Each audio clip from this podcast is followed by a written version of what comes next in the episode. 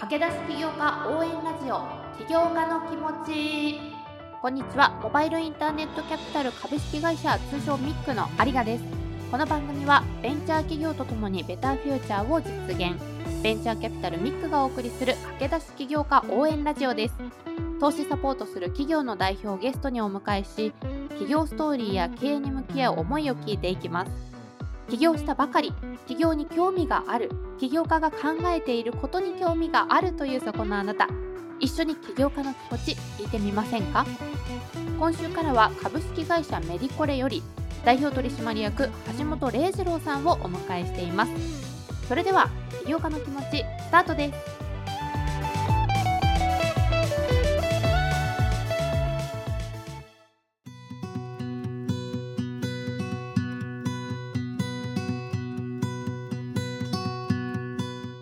はゲストに株式会社メディコレより代表取締役橋本礼二郎さんをお迎えしています。橋本さんよろしくお願いいたします。よろしくお願いします。はいお忙しいところありがとうございます。株式会社メディコレさんはですね安心できる情報が世の中に流通するサポートをするという思いのもとにサービスを提供されています。ということですがまずは自己紹介、あと御社紹介を含めて橋本さんお願いできますでしょうか？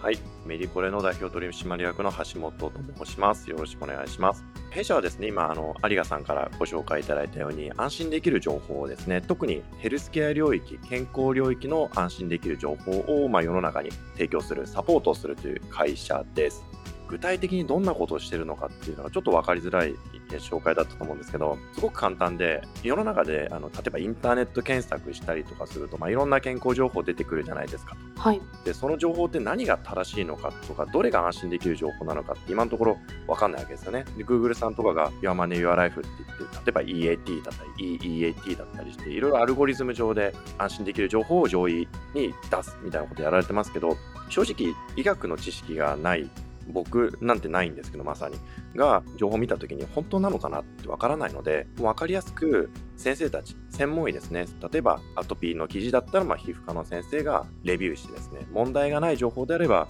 メディコレが出す認証マークですね。メディコレマークって認証マークをつけてあげると、まあ、先生がレビュー済みであることが一目瞭然になるので、その情報が安心ですよっていうのを可視化してあげる。安心を可視化してあげるってサービスを今してます。そうするとやっぱりプロのね、お墨付きがあれば一番安心あることはシンプルにわかりやすいので、まあ、そういったサービスをしてます。で、一般の情報の受け手にとってはそれ簡単なあのメリット、結局そういうのがあるとフェイクニュースに騙されなくなるとか、そういった受益性があるので、そういったところに貢献していきたいんですけど、僕たちのクライアントとしては、一般の 2C 向けのサービスというよりかは、一般の方に情報を提供する会社、メディアの会社の方でしたり、はい、ヘルスケアの会社、コンテンツマーケティングをしているような会社ですね、が弊社のクライアントになるので、まあ、そういった 2B 向けのビジネスをさせていただいてます。私もまあ普段だったら自分のその症状だったりとかっていうのは特にまあ風邪かなぐらいで検索したりはしないんですけど 今あの3歳と4歳の姪っ子甥っ子がいてなんかそういうちっちゃい子のことになるとちょっとやっぱり敏感になってしまってちょっと調べたりした記憶はあるん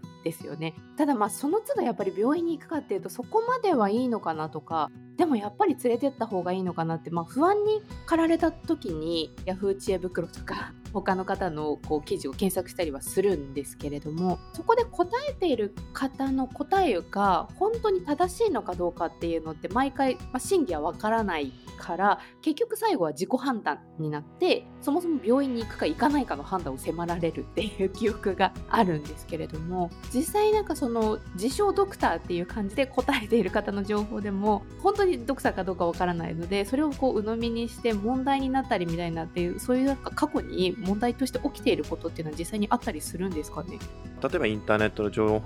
報に騙されてっていうのだと、まあ、本当分かりやすいのがコロナに関するフェイクニュース、まあ、特に SNS 初のフェイクニュースっていうのは社会問題になっていたと思います。はい、コロナに関しては新しい病気とはいえ分かってきてることも出てきてるんですがそれにまああのエビデンスに基づかない情報みたいなのが、まあ、医療のですね知識がない人たちが、まあ、そういったところでつぶやいたものが拡散してしまってで結局正しい情報が伝わらないっていうのは往々にして今起きているので、まあ、そういったその情報の不確実性ですねみたいなところの被害っていうのは特に健康情報ですよね。ヘルスケア情報って本当に自分の体のことなので、はい、誤った情報に踊らされちゃうとそれこそ本当に体を壊してしまったり最悪本当にに命に関わるリスクがある情報だと思うので、はい。他の情報よりももっと適正に管理すべきものであると思うんですけど、管理しようにも正直人の口に戸は立てられないってよく言うと思うんですけど、表現の自由を規制するわけにもいかないと思うので、だとしたら、まあ、例えば弊社のアプローチとしては、世の中に流通する情報量は減らすこともできないし、減らす気もありませんと。ただし、その安心できる情報に関しては、一つ、その下駄を履かせていただかせて、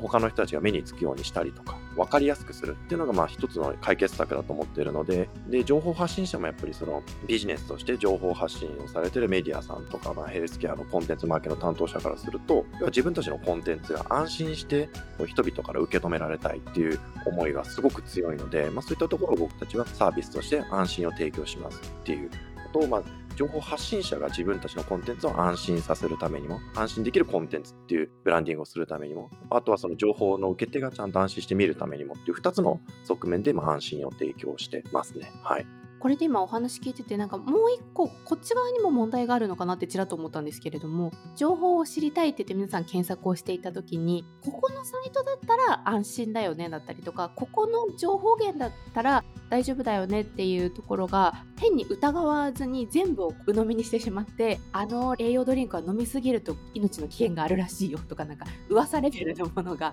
回ったりとかっていうのもよく SNS で見るんですけれども海外と比べてそういう日本人のヘルスリテラシーってどうなんだろうっていうのも今ちらっと思ったんですがこの辺りって橋本さんいかがですか？日本のヘルスリテラシーに関して言うと先進国のヘルスリテラシーをですね比べたような調査とかは出てるんですけど結構日本のヘルスリテラシーって低く出てしまってるんですよね。いろいろ理由はあると思います。明確に何がダメかっていうのがですね答えが出てるわけじゃないんですけど私の考えで言うと人から言われたことを素直に受け取ってしまう、まあ、その国民性みたいなのがあるのかなっていうのはあるしそもそも判断する材料がないって医療従事者って日本全体でも医師、歯科医とかだけじゃなくて理学療養士さんとか、まあ、そういったホーメディカルって言われてる方たち含めても2%ぐらいしかいないんですよね。そういったヘルスケアのですね、いわゆるそのヘルスケアの素人ですよね。僕も含めてそうなんですけど、素人が98%いますと、日本に。ってなると、わかんないんですよ、基本自分だけで。そうですね。自分だけで判断がつかないので、なんとなく情報を摂取してしまって、フェイク情報とかでたまにはまってしまうっていうのがあるので、だったら、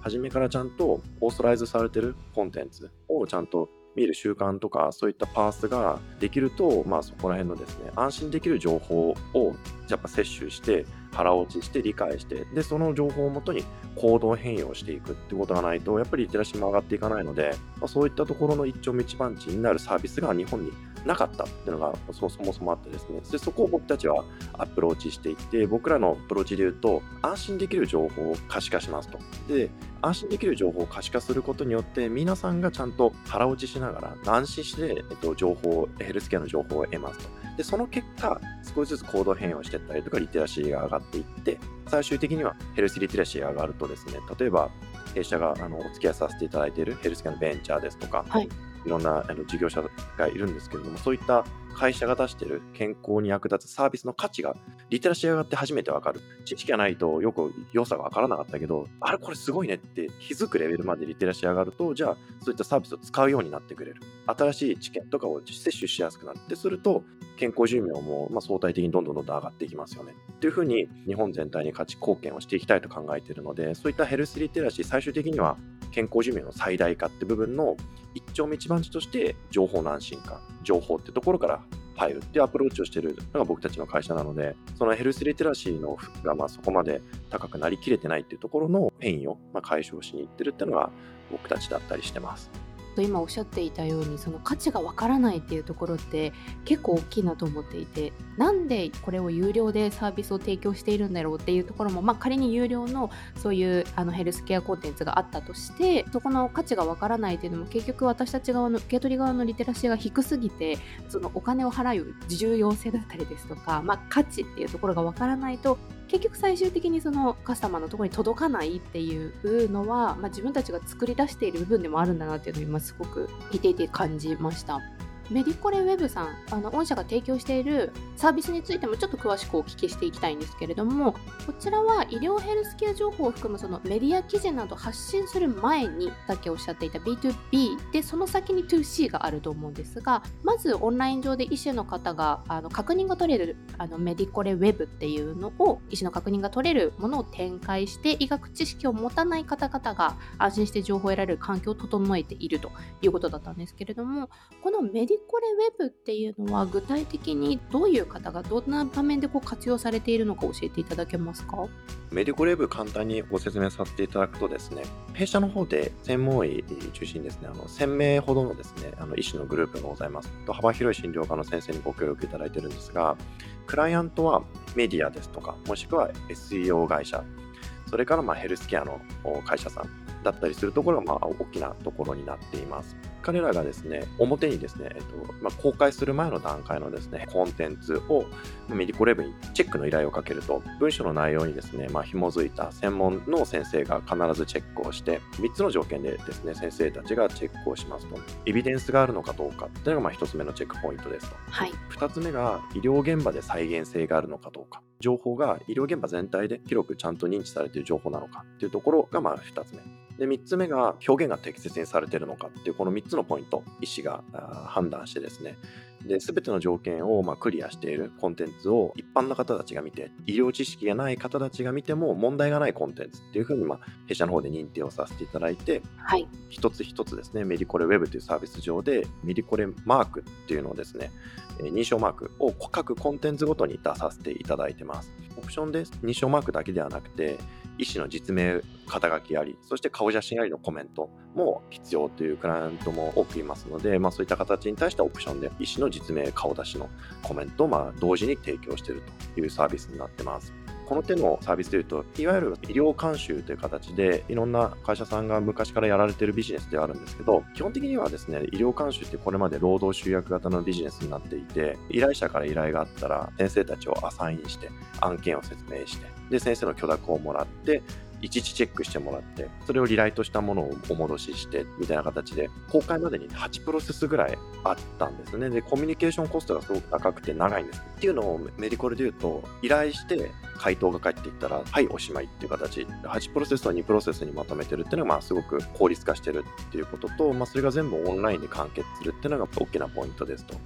医師とのコミュニケーションコストがどうしても高くなるものを依頼者の立場からすると直接医師とですねチャットしたり案件説明したりっていうのがないので医師の監修とコメントをいただけるんですが医師とコミュニケーションをしなくて済むっていうところが新しいポイントではあります。これ今まで8プロセスかかってたものが2プロセスにこうギュッとできたのはなぜだったんですか？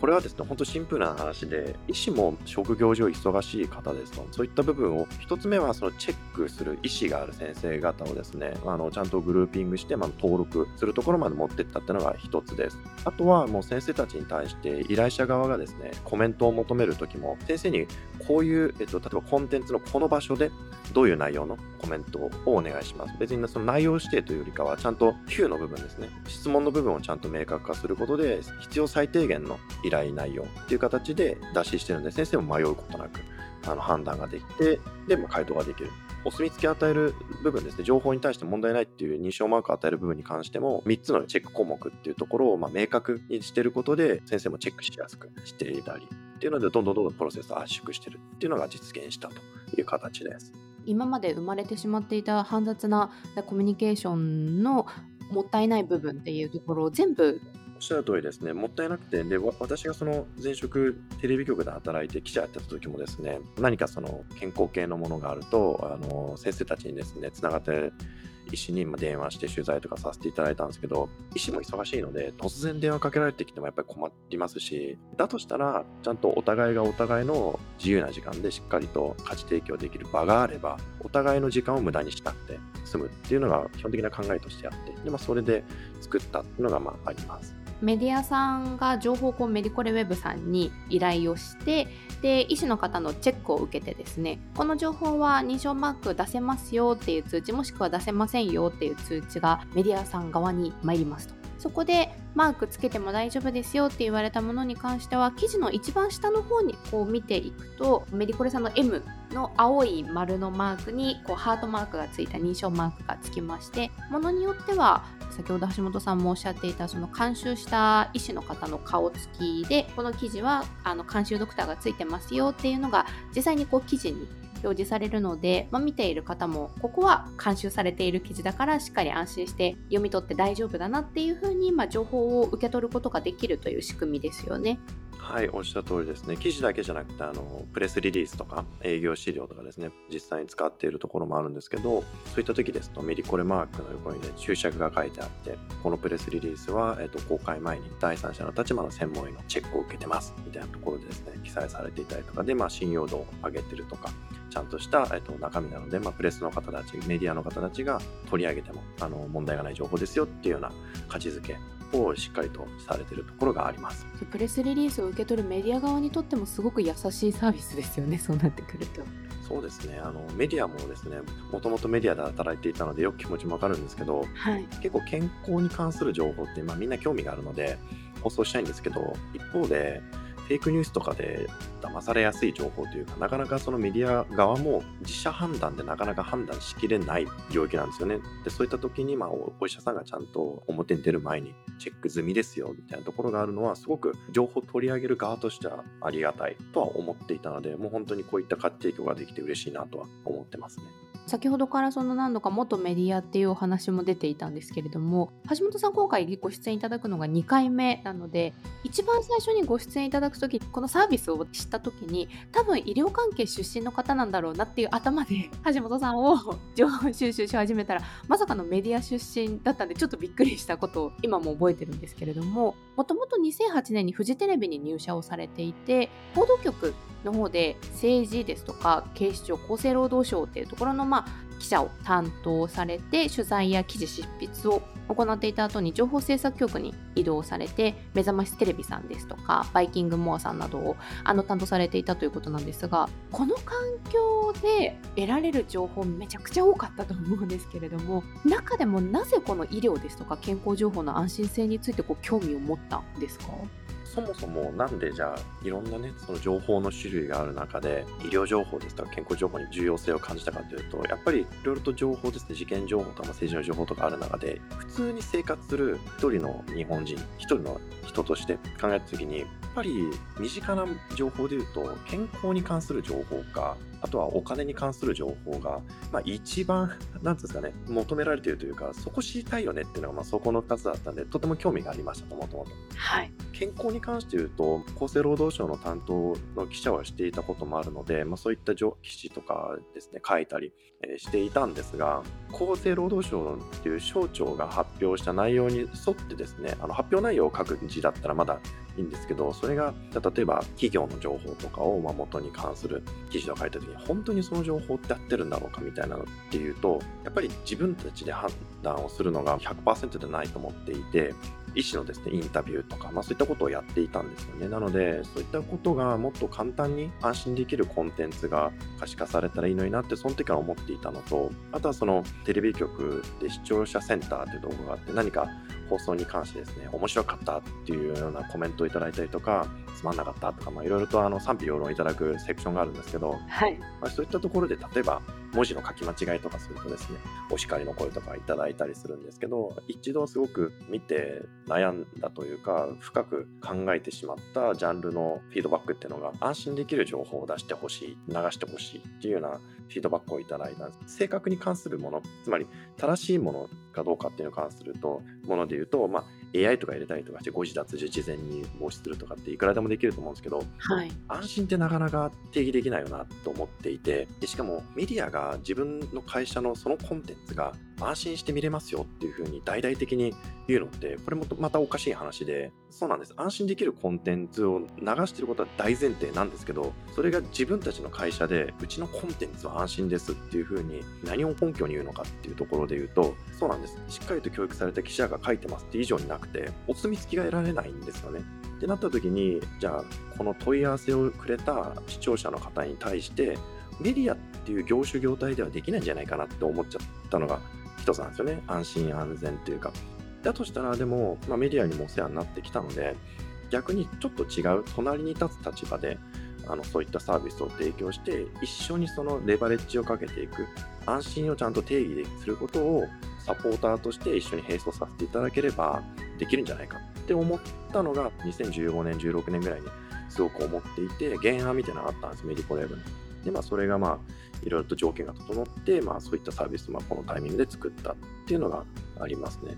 前職の経験から医療健康情報の安心化っていうのは結構ダイレクトに紐づいてたっていう。すごいですね。その一視聴者の方のその声を拾っていっちゃんとその消化している橋本さんもすごいなって思うんですけれどもいやでも本当貴重ですよねもう本当になんかいわゆるそのメーカーさんですとそのユーザーの声ってめちゃくちゃ大事にされて商品設計とかされてるのと同じで結構そのマスコミとかメディアもちゃんと読者とか視聴者とかの声ってみんなチェックしてるのでそこは意外とみんな真面目に業界の人やってるんで、まあ、そういう習慣がま先輩でもやってたんで自分でもやってっていうのはありますね。橋本さんのメディア業界に対する愛もすごく感じられるなと思うんですが まさかその視聴者の方もそれがきっかけで新しいサービスが世の中に生まれるとは夢にも思ってなかったなと。いやもうだから僕からしてみたら本当に値千金というかありがとうございますっていう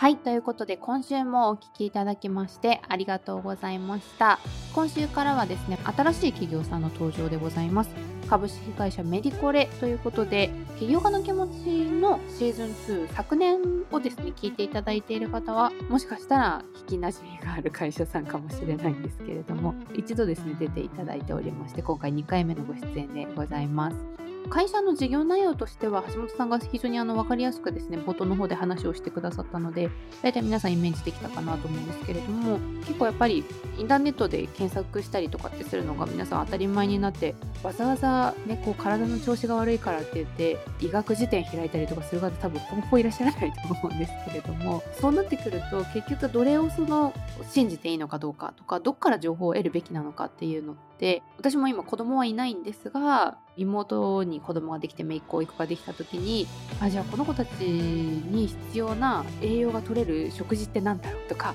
生活環境が変わることで初めて情報収集するようになることもあると思うんですよね。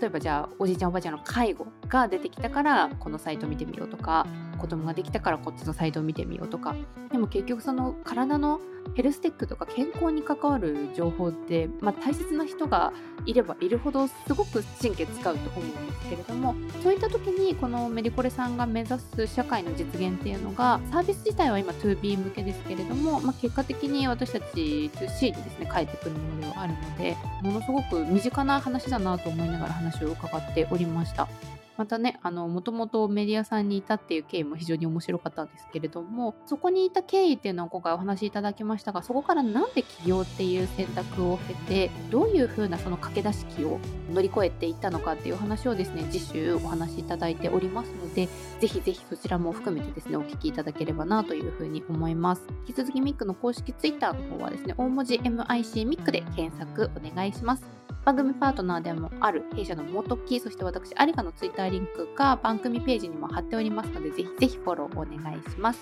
番組への感想コメント、ミックへの相談など、 info メール、もしくはツイッターの DM からも大歓迎なのでお待ちしております。それではお相手はミックの有賀でした。